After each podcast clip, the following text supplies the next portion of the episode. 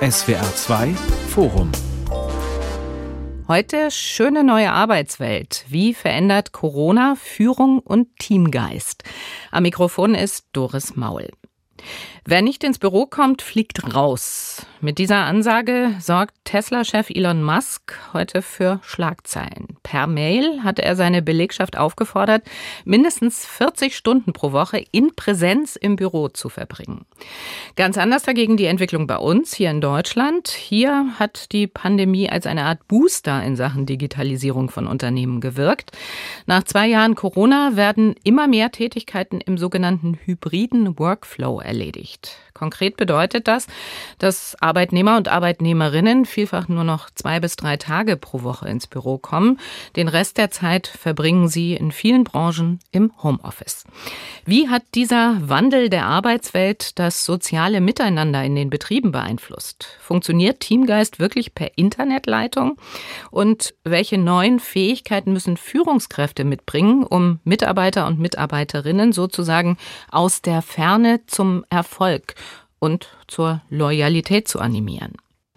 Darüber möchte ich in diesem SWR2 Forum diskutieren. Meine Gäste sind Dr. Christian Schmeichel, Chief Future of Work Officer beim Softwarekonzern SAP.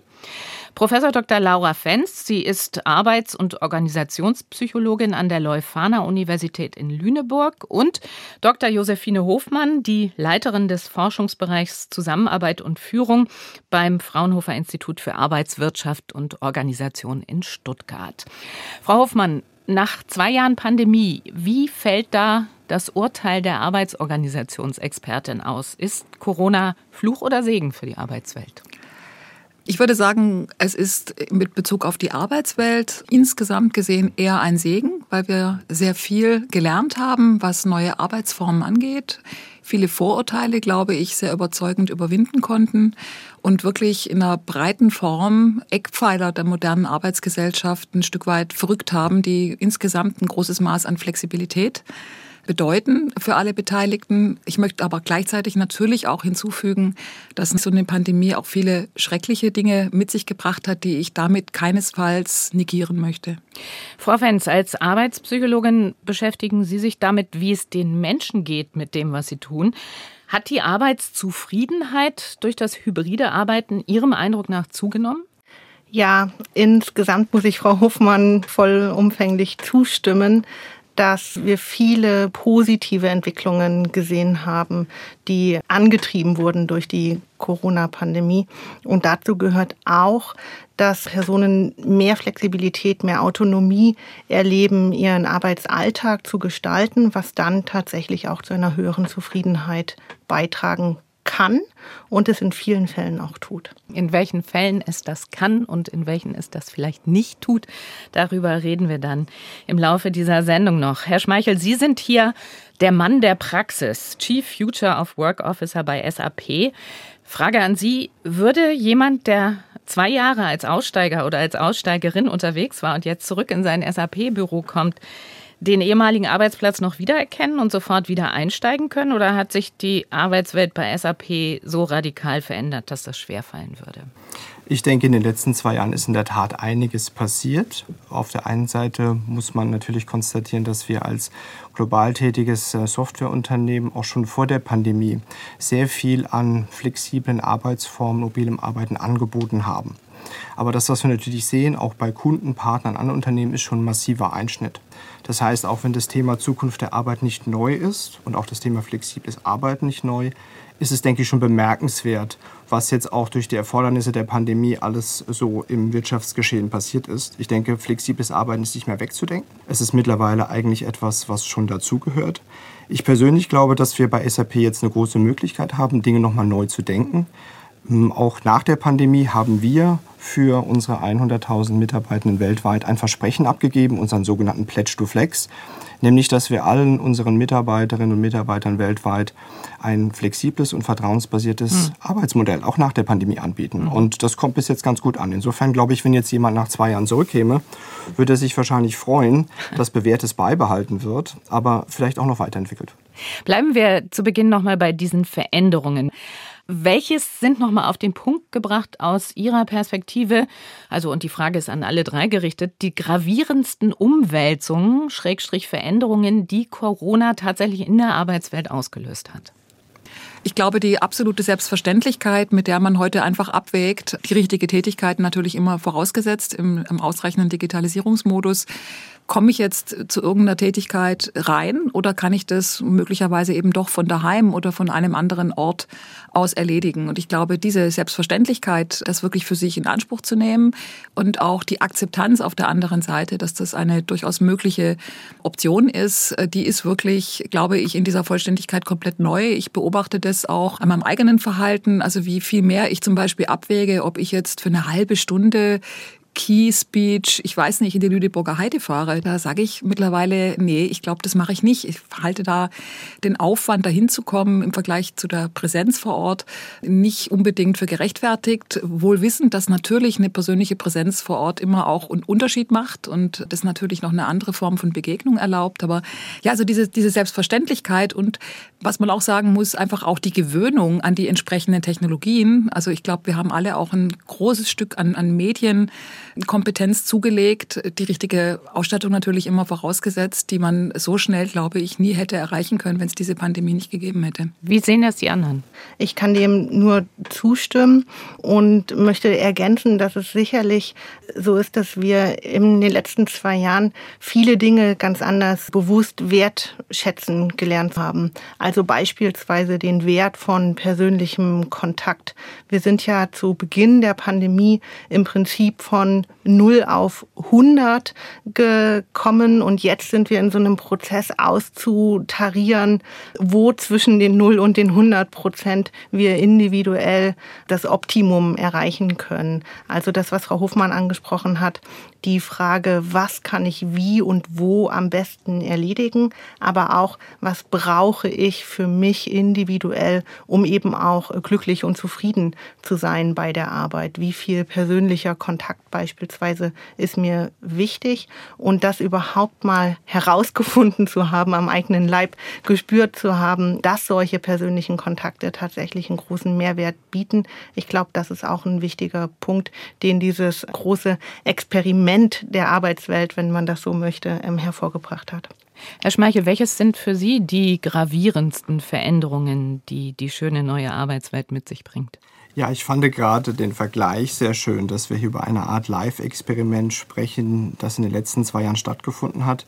Bei einem Wirtschaftsunternehmen wie der SAP ist es sicherlich so, dass wir auf der einen Seite, gerade jetzt in Deutschland, wo wir knapp 25.000 Mitarbeitende haben, eigentlich im Vergleich zur Zeit vor der Pandemie mehr oder weniger das formalisieren, was wir schon vorher angeboten haben. Das heißt, man kann jetzt eben in Abstimmung mit der Führungskraft entscheiden, wo, wann und wie man am besten Tätigkeiten verrichtet, um dort einfach diese bestmögliche Flexibilität an den Tag zu legen. Allerdings sind wir ein globales Unternehmen und das, was in Deutschland jetzt vielleicht eher eine Formalisierung dessen darstellt, was wir auch schon vor der Pandemie angeboten haben, ist bei uns weltweit sicherlich jetzt ein Novum. Das heißt, dieses Versprechen, was wir während der Pandemie abgegeben haben an 100.000 Mitarbeitende, da geht es jetzt darum, dass es natürlich in vielen Ländern auch arbeitsrechtlich noch gar nicht in der Form möglich war. Das heißt, wenn Sie über Länder wie Japan, China etc. sprechen, da ist es so, dass zum Teil das Homeoffice eigentlich gar nicht so gewünscht war, auch vor der Pandemie, weil Leute zum Teil zu Hause gar nicht Platz genug haben, um das entsprechend auch organisieren zu können. Andererseits haben wir solche Länder wie die USA, wo auch schon vor der Pandemie aufgrund der großen räumlichen Distanzen häufig Leute auch durchaus mal längere Zeiträume remote gearbeitet haben. Insofern muss man da auch den globalen Blick ein bisschen im Auge behalten. Aber grundsätzlich, glaube ich, haben wir jetzt viel von dem, was wir auch schon vor der Pandemie gesehen haben, was Mitarbeitenden gut in den Arbeitsalltag passt, formalisiert und versuchen das natürlich jetzt bestmöglich auch weiter voranzutreiben. Das heißt, die Frage stellt sich jetzt weniger, ob man hybrides Arbeiten macht, sondern eher, wie man es bestmöglich ausgestaltet. Aber das klingt jetzt gar nicht nach so großen Umwälzungen bei Ihnen im Unternehmen. Ja und nein, aber was wir nicht vergessen dürfen ist, wir reden jetzt über auch eine Transformationsphase zurück in dieses hybride Arbeiten. Die letzten zwei Jahre haben viele Kolleginnen und Kollegen ja auch zum hohen Maß ähm, schwerpunktmäßig nur von zu Hause gearbeitet. Und hybrides Arbeiten heißt die richtige Balance zwischen im Büro und dann natürlich auch zu Hause bzw. mobil. Und das ist sicherlich ein Transformationsprozess, den es anhand von verschiedenen Dimensionen jetzt bestmöglich zu gestalten gilt. Da geht es über das Führungskräftetraining, da geht es über Selbstorganisation, da geht es über die technische Ausstattung. Also da ist das, was wir, glaube ich, jetzt bestmöglich machen können, ähm, ein großes Spektrum und da gilt es einiges zu gestalten. Haben denn die Erfahrungen der Pandemie die Arbeitsleistung der Mitarbeiter verändert? Also Stichwort Produktivität oder vielleicht muss man eher fragen, gibt es Unternehmen, die dadurch produktiver geworden sind, Frau Hofmann? Ja, also wir haben das in der Folge von Studien immer wieder befragt und man muss natürlich sagen, das sind Einschätzungen von Führungskräften und Mitarbeitenden über die Arbeit und man kann über einen großen Schnitt auf jeden Fall sagen, dass die Produktivität mindestens gleich geblieben ist, wenn nicht sogar teilweise gestiegen ist. Und wenn man genau reinguckt, ist das auch relativ einfach erklärlich, weil natürlich viele Arbeitnehmenden die Stunde Anfahrt, die morgens wegfällt, nicht zum Joggen gehen benutzt haben, sondern sich und ergreifend früher an den Schreibtisch gesetzt haben zum Beispiel. Und ich glaube, wir haben alle ja auch diese Verdichtung von Arbeitstagen erlebt. Wir haben erlebt, dass man mit, mit dieser Abfolge von Videokonferenzen schon relativ viel richtig gut hinkriegen kann. Und das hat leider aber eben auch schon dazu geführt, dass es eben auch ein paar Kollateralschäden gibt, nämlich zum Beispiel, dass Menschen einfach vergessen, die Mittagspause zu machen oder deutlich entgrenzter arbeiten, was auf der einen Seite wirklich eine erfolgreiche Bestätigung eigentlich ist, dass man da gut arbeiten kann die räumlichen Voraussetzungen und die Technik immer vorausgesetzt. Ich glaube, da hat Herr Schmeichel einen wichtigen Punkt gemacht. Nicht jeder hat daheim Arbeitsmöglichkeiten, wo man auch gerne arbeitet und gut arbeiten kann. Das sollte man, glaube ich, bei allem Überschwang nicht ganz vergessen. Kleine Wohnungen in der Münchner Innenstadt von den Berufsanfänger sehen möglicherweise etwas anders aus wie auf dem Land mit einem großzügigen Arbeitszimmer. Also da gibt es Licht und Schatten, wie natürlich immer, aber das war schon ein sehr erstaunliches Ergebnis. Und man kann schon fast sagen, also aus unserer Sicht, dass das teilweise schon fast ein bisschen ein Thema ist, wo wir sagen, und wie kriegen wir diese Verdichtung wieder auch ein Stück weit aufgelöst, weil was wir schon, je länger diese Situation jetzt anhält, wir schon immer mehr Zeichen bekommen, dass es eben wirklich für bestimmte Menschen, die da wenig vielleicht auch das selber in der Hand haben zu gestalten oder einfach da auch sich vielleicht nicht ganz so gut abgrenzen können, dass eben durchaus auch mittel- bis langfristig eine gesundheitliche Belastung werden kann. Frau Fenz, das ist ja ein Stichwort für Sie, oder? Also gesundheitliche Belastungen von Arbeitnehmern und Arbeitnehmerinnen durch dieses hybride Arbeiten. Absolut. Ich sitze hier und nicke ganz, ganz heftig, denn das ist genau das, was wir sehen.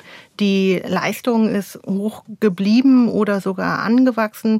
Viel hatte auch zu tun mit Sorgen, dass Führungskräfte beispielsweise denken könnten, ja, die Leute, meine Mitarbeitenden arbeiten nicht ordentlich im Homeoffice, sondern verbringen die Zeit irgendwie vom Fernseher oder ähnliches, um dem entgegenzuwirken und natürlich genau diese Prozesse zu sagen, die Zeit, die wir gewinnen könnten durch wegfallende Pendelstrecken zum Beispiel, wird eben zum Arbeiten genutzt, anstatt um den Privatbereich oder die eigene Gesundheit zu fördern, Sport und ähnliches zu machen. Und ähm, dementsprechend sind tatsächlich die eher Wohlbefindensauswirkungen, die Auswirkungen auf die Gesundheit der Mitarbeitenden nicht so rosig anzusehen, wie die Rolle, die die Pandemie und damit der Wechsel ins Homeoffice gespielt hat für die Leistung von Arbeitenden. Und ich glaube, Frau Hofmann hat schon sehr wichtige Punkte angesprochen und auch ähm, Herr Schmeichel, als er gesagt hat, dass so Sachen wie Selbstorganisation, also Training und solche Kompetenzen nochmal eine ganz neue Rolle spielen, wenn die äußeren Rahmen oder Grenzen, die wir sonst haben oder hatten, wegfallen. Und dass es da sehr, sehr wichtig ist, auch hier wieder in eine Balance zu kommen und zu sagen, acht Stunden Arbeit am Tag sind eben acht Stunden Arbeit am Tag auch im Homeoffice und nicht zehn. Und das ist sicherlich eine sehr, sehr große Herausforderung für die Neugestaltung jetzt der hybriden Arbeitswelt, um dieser Entgrenzung entgegenzuwirken. Denn wir können nur dann konstant hohe Leistungen bringen, wenn wir auch gesund sind. Ich glaube, an dieser Stelle muss man noch einmal erwähnen, ich meine, wir sprechen jetzt äh, die ganze Zeit schon über die Folgen des hybriden Arbeitens für die Produktivität, für die Motivation, für die Arbeitszufriedenheit von Arbeitnehmern und Arbeitnehmerinnen. Tatsache ist ja, dass das ein bestimmtes Segment des Arbeitsmarktes betrifft, denn von mittelständischen Betrieben hört man immer wieder, dass selbst Hybride, also keine reinen Homeoffice-Modelle, hybride Modelle für sie vollkommen unrealistisch sind, weil sie die Leistung der Mitarbeiter und Mitarbeiterinnen messen wollen und müssen. Haben Sie eigentlich auch mit solchen Unternehmen, Betrieben Kontakt, Herr Schmeichel? Als äh, Vertreter eines Konzerns kann ich natürlich jetzt nur bedingt für den Mittelstand ja, sprechen. Klar. Allerdings haben Sie, glaube ich, einen sehr wichtigen Punkt eben genannt. Ich glaube, hier geht es weniger um die Unternehmensgröße meiner Meinung nach, sondern eher um die Art der Arbeit oder das Geschäftsmodell. Es kommt ja eher darauf an, wie viel Wissensarbeiter habe ich sozusagen in der Belegschaft im Vergleich beispielsweise zum produzierenden Gewerbe. Ich denke auch, dass ich in Produktionsstätten, also eher im Blue-Color-Bereich, natürlich dort an gewisse Grenzen stoße, was auch hybrides Arbeiten anbetrifft, weil einfach die Produktionsstätten einfach mal vor Ort sind und dann auch Personal vor Ort sein muss. Allerdings, ich sag mal, im ähm, Bereich der Verwaltung etc. und SAP hat natürlich jetzt an der Stelle keine Produktionsstätten als Softwarebereich. Da ist es eher so, dass das eigentlich durchaus möglich ist und ich denke, das ist auch durchaus übertragbar auch auf andere Unternehmensgrößen, also auch auf den Mittelstand, sofern einfach das Geschäftsmodell es ermöglicht und dann dort natürlich die Rahmenbedingungen vorausgesetzt werden, also sprich digitale Infrastruktur und wahrscheinlich noch viel wichtiger, das ganze Thema Vertrauen. Das heißt, hybrides Arbeiten steht und fällt damit, dass ich ein Führungsverständnis im Unternehmen habe, wo ich weniger jetzt auf Präsenz achte, als vielmehr auf das Ergebnis dessen, was bei der Arbeit dann erzielt wird. Und das hat sehr viel damit zu tun, wie ich auch führe, wie ich Aufgaben verteile, wie ich delegiere und wie ich dann am Ende des Tages natürlich auch eine gewisse Leistungsmessung entsprechend dann äh, durchführe. Und das ist durchaus möglich, glaube ich, im hybriden Arbeiten, wenn man eben entsprechend vom Führungsverständnis agiert. Auf das Führungsverständnis wollen wir nachher auch noch kommen. Zentrales Thema unserer Sendung ist ja die Frage, wie hat sich das soziale Miteinander verändert durch dieses hybride Arbeiten, durch die schöne neue Arbeitswelt. Und äh, Sie hatten das vorhin schon kurz erwähnt, Frau Hoffmann, Sie haben so einen ganzen Zyklus, also sieben Studien zu den Folgen der Corona-Pandemie für die Arbeitswelt gemacht am IAO zusammen mit der Deutschen Gesellschaft für Personal Personalführung. Und die letzte dieser Studien, also die siebte, ist erst vor kurzem im April dieses Jahres erschienen. Die widmet sich den langfristigen Folgen für die Beziehung zwischen Arbeitgeber und äh, Arbeitnehmer in hybriden Arbeitswelten. Und wenn ich das richtig gesehen habe, sind Sie da auf die Risiken vor allem des Remote Workens gestoßen, nämlich auf die Gefahr sozialer Isolation zum einen und mangelnder Teamidentität. Vielleicht können Sie da gleich nochmal erläutern, wie bzw. wodurch genau entstehen diese Defizite? Ja, die Studie hat ja auch den Untertitel Das Unternehmen als sozialer Ort. Und das ist für mich und für uns am Fraunhofer Institut mit einer der ganz großen Fragen für die Zukunft.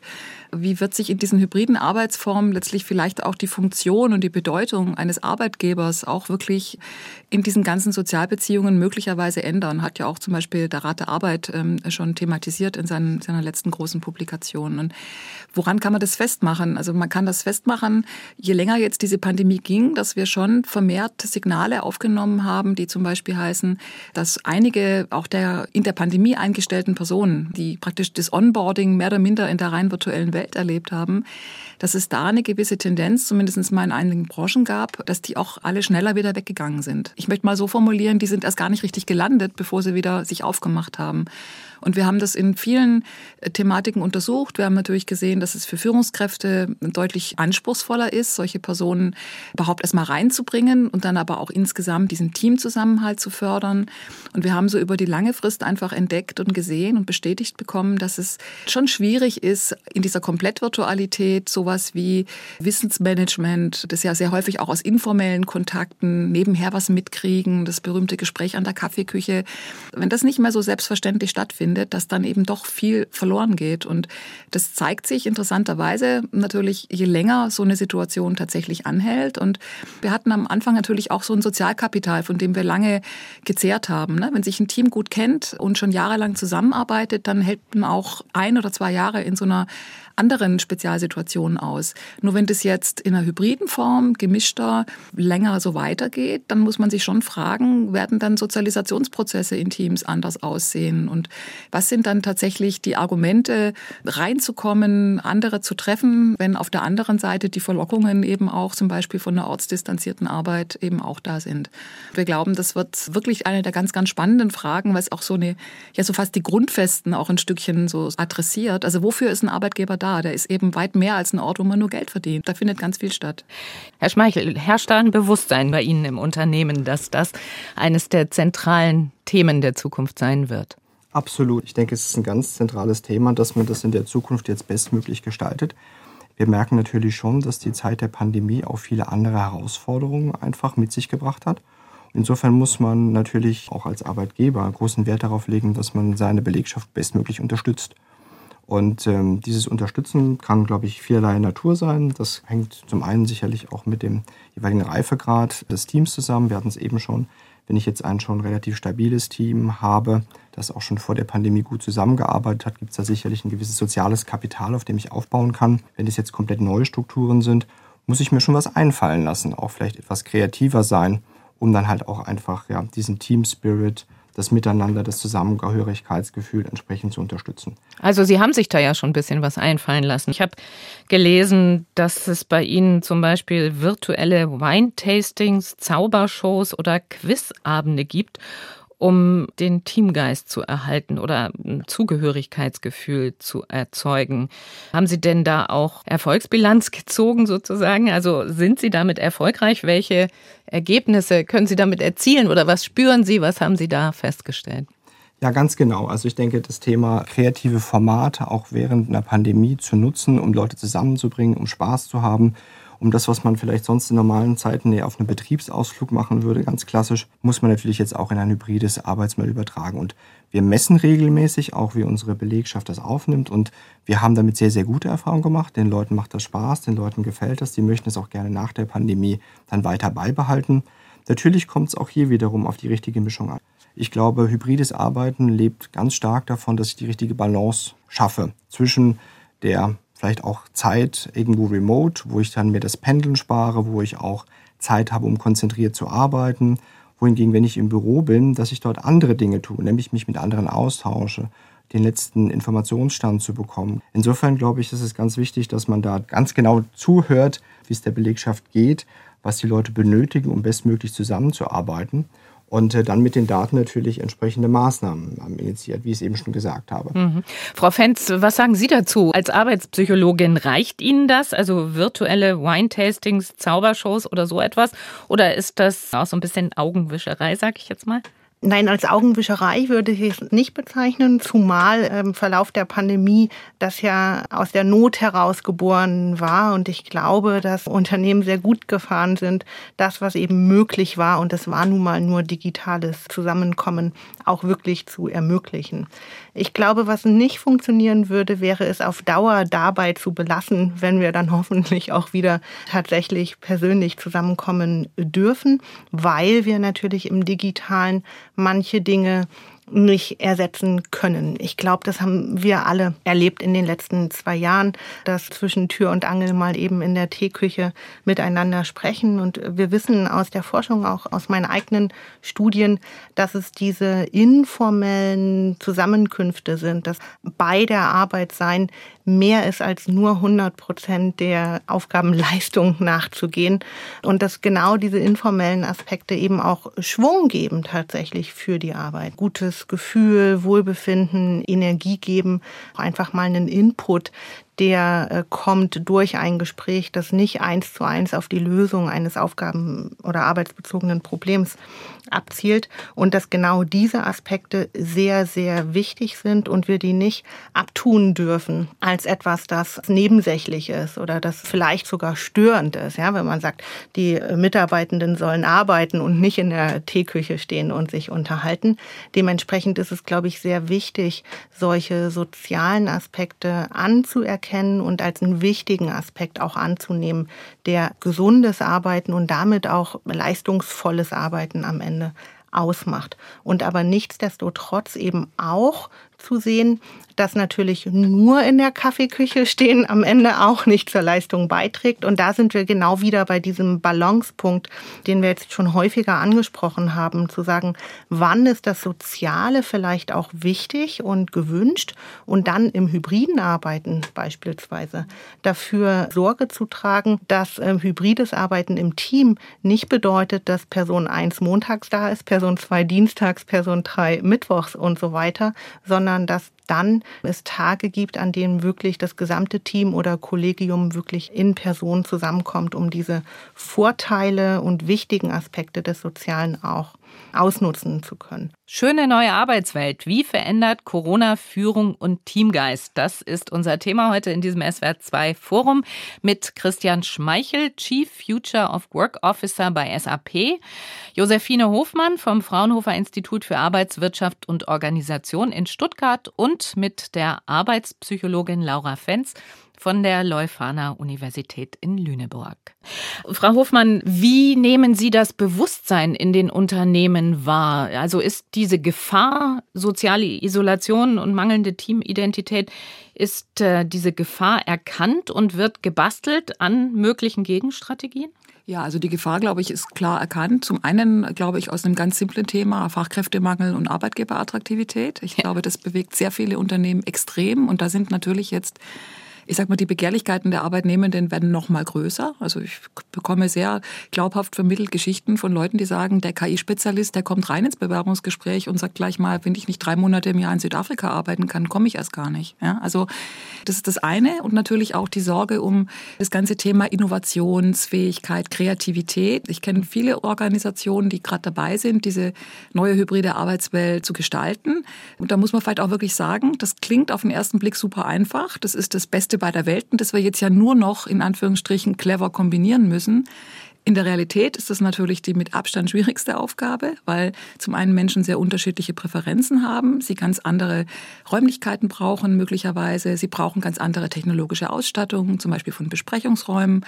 Und da gibt es eine Vielzahl an Unternehmen, die sich gerade dran machen, die basteln an Betriebsvereinbarungen, streiten da im Augenblick zum Beispiel drüber, brauchen wir eine Höchstgrenze für mobiles Arbeiten oder nicht. SAP ist da ja sehr weit gegangen, bekanntermaßen.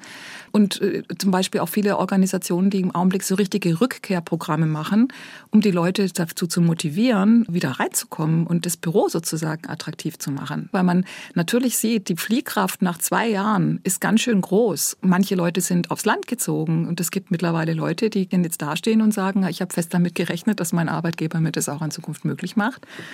Und jetzt muss ich das auch unbedingt bekommen. Also da sind jetzt gerade ganz massive Überlegungen und auch Aktivitäten im Gange. Und ich möchte noch mal wirklich betonen, also diese hybride Welt ist sicherlich die komplexeste. Die ist äh, sehr voraussetzungsvoll, bietet tolle Möglichkeiten, aber hat auch wirklich eine Menge an Implikationen für Verhalten, für Ausstattung, für Kulturentwicklung. Da gibt es eine Menge zu tun. Ja, also da ist viel in Bewegung gerade. Und Sie sagten, SAP, sagten Sie eben, sei da ja sehr weit gegangen. In der Tat, um das nochmal aufzugreifen, SAP macht seinen Mitarbeitern offenbar gar keine Vorschriften mehr, wo und wann sie arbeiten. Sie dürfen 30 Tage im Ausland arbeiten und es gibt keine Arbeitszeiterfassung, also keine anderen Kontrollmechanismen. Herr Schmeichel, funktioniert das? Ist das so ein Vertrauensding? Ja, das funktioniert sehr gut. Was wir merken ist, dass natürlich jetzt ein hybrides Arbeiten und ein hybrides Arbeitsmodell über die Welt, über 75 Länder, auch wirklich über alle Kulturkreise und entsprechend der arbeitsrechtlichen Rahmenbedingungen zum Erfolg zu führen, ist sicherlich etwas, was nicht über Nacht geschieht. Und da braucht man sicherlich auch noch ein bisschen Zeit und Geduld. Wir sollten auch nicht vergessen, dass die Pandemie noch nicht in allen Ländern vorüber ist, sondern wir haben jetzt mehr oder weniger in vielen Ländern zum Glück mittlerweile die eine oder andere Lockerung wo jetzt das eine oder andere auch wieder mit Return to Office, wie auch immer Programmen natürlich gestaltet wird. Das machen wir bei SAP nicht, dass wir Leute ins Büro zwingen, ganz im Gegenteil, aber wir versuchen natürlich schon Kolleginnen und Kollegen zu ermutigen, jetzt auch die Vorzüge des hybriden Arbeitens entsprechend ja, zu nutzen. Und ich denke, der Stellenwert vom Arbeitsort Büro sollte nicht unterschätzt werden. Ein hybrides Arbeitsmodell, wie die SAP es fährt, ist kein 100% Remote-Modell, ganz im Gegenteil, es geht um die richtige Mischung. Und ich würde sagen, dass der Wert von Büros zum Teil sogar höher ist als vor der Pandemie. Nur die Nutzung wird sich, denke ich, stark verändern. Ja, und SAP will auch die Büroflächen nicht wirklich reduzieren. Warum nicht? Wichtig ist uns, dass wir die ganzen Flächen aktivitätsbasiert ausgestalten. Das heißt, wir investieren jetzt weniger in feste Arbeitsplätze, sondern nutzen dann auch frei gewordene Fläche eher für kollaborative Räume, für Möglichkeiten des Austauschs. Das heißt, das Verhältnis zwischen jetzt festem Arbeitsplatz und ähm, entsprechenden Austauschmöglichkeiten, Kreativräume etc., das verschiebt sich. Und an der Stelle ist es, glaube ich, ganz wichtig, dass man natürlich allen Kolleginnen und Kollegen, die ins Büro kommen wollen, eine Arbeitsmöglichkeit anbietet. Nur wird die Raumnutzung einfach anders und moderner sein. Und arbeiten Sie auch mit so einer Smart Office App, in der man sich vorab einen Büroplatz reservieren kann, damit man nachher nicht vor besetzten Büroplätzen steht? Ja, wir haben sogar selbst eine entsprechende App entwickelt. Als Softwareunternehmen war uns das natürlich sehr wichtig, dass wir da unsere eigene Technologie nutzen. Es geht darum, dass wir, wenn dann Leute ins Büro kommen mit unserer sogenannten Flex Connect App, dann schauen kann, wer ist im Büro, wo sitzen die Kolleginnen und Kollegen, möchte man sich zum Kaffee oder zum Mittagessen verabreden, um da einfach an der Stelle auch die Kooperation, die Kollaboration entsprechend zu verbessern und zu unterstützen. Ich möchte mal auf den Punkt Motivation eingehen. Frage an Sie, Frau Fenz. Was ähm, haben Ihre Studien ergeben bezüglich der Motivation von Arbeitnehmern und Arbeitnehmerinnen jetzt in diesem hybriden Arbeitsmodell? Also welche Voraussetzungen braucht es, damit die Motivation hoch bleibt? Vielleicht einmal ganz kurz vorneweg. Wir sprechen natürlich immer von der neuen Arbeitswelt und der Zukunft und so weiter. Aber im Kern ändert sich das, was gutes Arbeiten ausmacht, eigentlich nicht oder hat sich nicht geändert. Ja, also wir brauchen eine gute Ausstattung, wir brauchen die guten sozialen Beziehungen, wir brauchen genug äh, Zeit und Ressourcen, um unsere Arbeit gut zu machen. Das ist im Homeoffice oder im hybriden Arbeiten immer noch genau das Gleiche. Nur die Aspekte, auf die Personen auch schauen, die sie in Betracht ziehen in Bezug auf Motivation, die haben sich vielleicht ein kleines bisschen geändert. An einigen Punkten, das möchte ich auch noch ganz kurz einschränkend sagen, sind wir noch nicht so weit, hundertprozentig die Schlüsse ziehen zu können, weil natürlich das Arbeiten von zu Hause während der Pandemie für viele Personen nicht vergleichbar ist mit dem, was Arbeiten zu Hause nach der Pandemie bedeuten wird. Denken Sie daran, dass die ähm, Kinder beispielsweise parallel auch zu Hause waren und im Homeschooling betreut werden mussten und ähnliches. Das sind natürlich Aspekte, die bei vielen auch negativ eingezahlt haben auf die Gesamtwahrnehmung der Situation. Aber wenn wir solche Aspekte außen vor lassen und sagen, wieder auch natürlich technische Ausstattung und ähnliches ist gegeben. Dann sind Faktoren, die im Rahmen von hybriden Arbeiten sehr motivierend wirken, wirklich die Flexibilität, die damit einhergeht. Also die Möglichkeit zu haben, die Arbeits Zeit und den Arbeitsort den eigenen Bedürfnissen anzupassen. Das ist für viele natürlich ein sehr, sehr ausschlaggebender äh, Punkt, eben die Möglichkeit zu haben, ich sag mal, eine längere Mittagspause zu machen und in der Zeit ins Fitnessstudio zu gehen, mhm. wenn dann jetzt die Fitnessstudios wieder normal offen haben. Also die Vorteile, die mit der Autonomie und Flexibilität einhergehen, die hybrides Arbeiten braucht, ohne kann es gar nicht funktionieren, die eben auch wirklich äh, nutzen zu können. Und dafür braucht es dann aber wiederum eben auch die nötigen individuellen Voraussetzungen, damit gut umgehen zu können, um eben nicht der vorher angesprochenen Entgrenzung irgendwie ähm, entgegenzuwirken. Was meinten Sie jetzt eben mit den individuellen Voraussetzungen? Also zum einen habe ich ja gesagt, ne, das ähm, Anpassen an die eigenen Präferenzen, an die eigenen Bedürfnisse. Wir haben es gerade schon äh, gehört, beispielsweise auch die Möglichkeit, wenn hybrides Arbeiten angeboten wird, dass ich es nicht annehmen muss, von zu Hause zu arbeiten, sondern prinzipiell die Möglichkeit habe, wenn das meinen Präferenzen entspricht, doch lieber jeden Tag ins Büro zu fahren.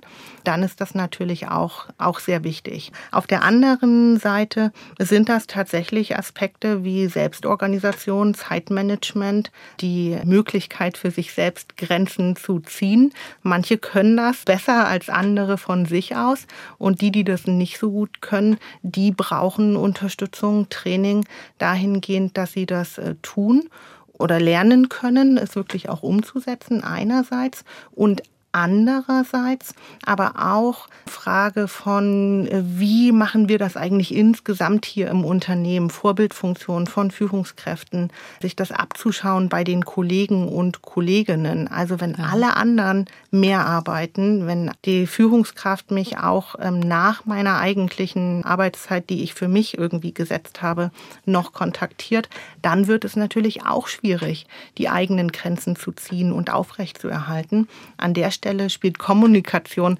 eine ganz, ganz große Rolle. Also es macht es natürlich sehr schwierig, wenn alle flexibel sind und ihre genauen Arbeitszeiten irgendwie individuell einrichten können, dann kann es natürlich sehr gut sein, dass die Arbeitszeit des einen der Arbeitszeit der anderen nicht wirklich entspricht. Wenn aber gemeinsames Arbeiten stattfinden muss für bestimmte Aufgaben, dann kann es eben zu Grenzüberschreitungen individuell kommen. Und mhm. das muss man äh, kommunizieren und aushandeln, wie man damit umgeht, um nicht in so eine Negativspirale zu kommen von gegenseitigen Grenzüberschreitungen. Also zwei wichtige Punkte, finde ich, waren da jetzt drin bei Ihnen. Also es war alles wichtig, aber Sie haben die Bedeutung von Kommunikation in Unternehmen hervorgehoben und dieses Stichwort Vorbildfunktion ist gefallen. Und da wollte ich einhaken, Frau Hofmann, Sie haben sich ja auch intensiv mit den neuen Anforderungen an die Führungskräfte in der schönen neuen Arbeitswelt beschäftigt. Und wir hatten das vorhin auch schon kurz und wollten da später noch drauf eingehen. Jetzt ist also der Zeitpunkt. Welche Anforderungen an die Führungskräfte, welche neuen Anforderungen stellt diese diese schöne neue Arbeitswelt?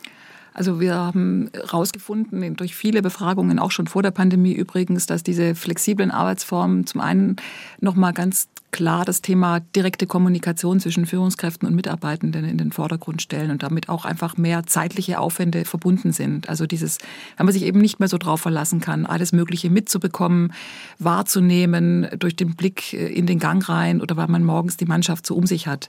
Und das ist etwas, was man sehen kann, dass da definitiv Zeitaufwände größer geworden sind, was natürlich in häufig schon sehr dicht gepackten Arbeitstagen von Führungskräften gar nicht so einfach unterzubringen ist. Also sie brauchen eine deutlich größeren kommunikativen Anteil. Sie brauchen auch mit Blick auf die Medien, glaube ich, eine deutlich größere Medienkompetenz, auch in dieser Klaviatur von, von medialen Möglichkeiten auch wirklich gut arbeiten zu können. Das mal das eine.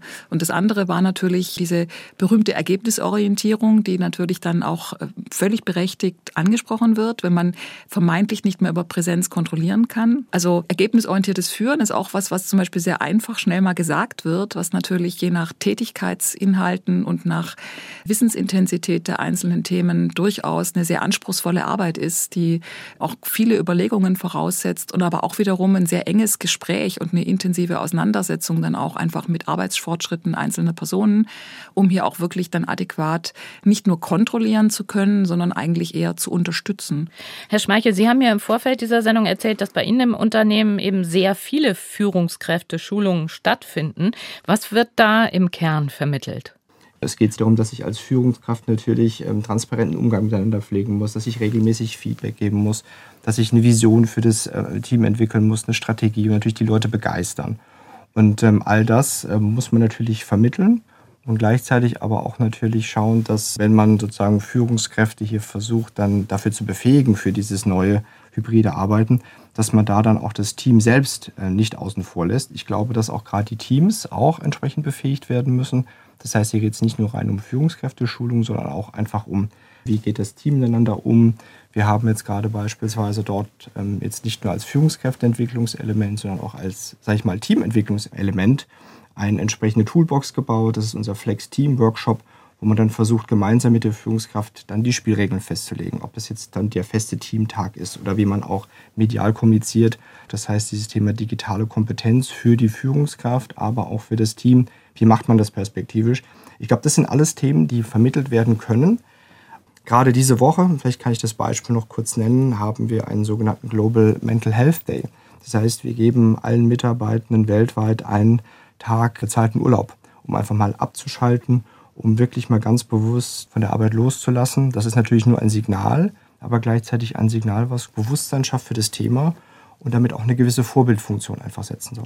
Das klingt jetzt in der Tat sehr vorbildlich. Meiner Wahrnehmung nach gibt es aber nach wie vor doch auch viele Unternehmen, wo all dieses nicht passiert. Sprich, wo die Umstellung immer noch sehr hakt und das Bewusstsein auch nicht da ist, dass hybrides Arbeiten, eine neue Arbeitswelt wirklich auch andere Ansprüche an die Führungskräfte stellt. Ja, natürlich würde man sich immer mehr wünschen, so möchte ich es vielleicht formulieren. Also, aber meine Wahrnehmung ist schon, dass man verstanden hat, dass es unbedingt notwendig ist, gerade Führungskräfte als unglaublich wichtige Treiber auch dieser Veränderung und wichtige Transmissionsriemen hier auch wirklich adäquat zu unterstützen.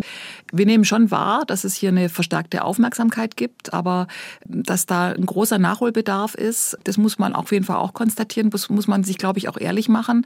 Es sind ganz viele Kompetenzen auch genannt worden, wir haben die auch untersucht und die heißen Prozessen, empathisches Führen über die Leitung, vertrauensorientiert führen. Das sind ja auch schon Themen, die sind jetzt nicht unbedingt auf Platz eins und zwei der bis jetzt sichtbaren Stellenausschreibungen für Führungskräfte. Da gelten schon noch andere Themen, die ganz stark im Vordergrund sind. Und ich glaube, da muss man sich schon auf einen, auf einen längerfristigen Veränderungsprozess einlassen, der auch im Führungssystem abgebildet sein muss. Und ich glaube, dann muss man auch den beteiligten Personen die Möglichkeit geben und die Unterstützung geben, sich dort auch einfach weiterzuentwickeln. Da ist eine Menge auch mittel- bis langfristiger Veränderungsbedarf da. Also da gebe ich Ihnen soweit recht. Strukturell muss da noch viel passieren, um wirklich auch Führungskräfte für diesen Job überhaupt zu unterstützen und auch fit zu machen, damit sie diesen ganzen Anforderungen auch gerecht werden können. Frau Fenz, was meinen Sie? Wenn es darum geht, Führungskräfte fit zu machen für die Arbeitswelt, für die hybride Arbeitswelt, dann geht es nicht nur darum, die entsprechenden Kompetenzen zu vermitteln, das ist natürlich sehr, sehr wichtig, sondern auch auf den tatsächlichen Arbeitsalltag der Führungskräfte ja. zu schauen und zu gucken, wie kann ich neben den persönlichen Voraussetzungen auch die Umgebungsvoraussetzungen eigentlich so schaffen, dass die Führungskraft es schaffen kann, ihre Kompetenzen Kompetenzen auch entsprechend einzusetzen, um zum Führungserfolg ähm, zu führen. Ich denke, was ganz wichtig ist, ist, dass sich das ähm, ja, moderne Führungsbild oder das moderne Bild von Führungskräften da sicherlich stark weiterentwickelt hat. Ich denke, die klassischen Führungsthemen, die da bedeuten, dass ich eine Vision für ein Team entwickeln kann, eine Strategie, dass ich die Leute ähm, entsprechend begeistern kann und auch weiterentwickeln kann, dass ich Vorbild bin und so weiter. Das ist natürlich weiterhin ein Thema, das ähm, auch in der Vergangenheit sehr wichtig war und auch weiterhin einfach sehr wichtig sein wird. Ich glaube, was dazu kommt, ist sicherlich zum einen das ganze Thema auch Agilität und Resilienz. Das heißt, in Zeiten, wo einfach die Veränderung die einzige Konstante ist, geht es darum, dass ich einfach auch mit den veränderten Rahmenbedingungen relativ schnell die entsprechenden Ziele gegebenenfalls anpasse, dem Team Sicherheit vermittle und natürlich auch als Coach agiere, um dann äh, nicht als Micromanager, sondern natürlich als, sage ich mal, eher Begleiter des Wandels das Team entsprechend zu unterstützen. Ja, schnell war jetzt das Stichwort. Wir haben festgestellt, in der Tat hat durch Corona gewissermaßen eine Revolution der Arbeitswelt stattgefunden. Da kann auch ein Elon Musk mit seiner Forderung nach einer 40-Stunden-Präsenzpflicht bei Tesla nicht wirklich was dran ändern. Der Rubberband-Impuls, also dieser Gummiband-Impuls, zurück zum Alten, wird sich ganz bestimmt nicht durchsetzen.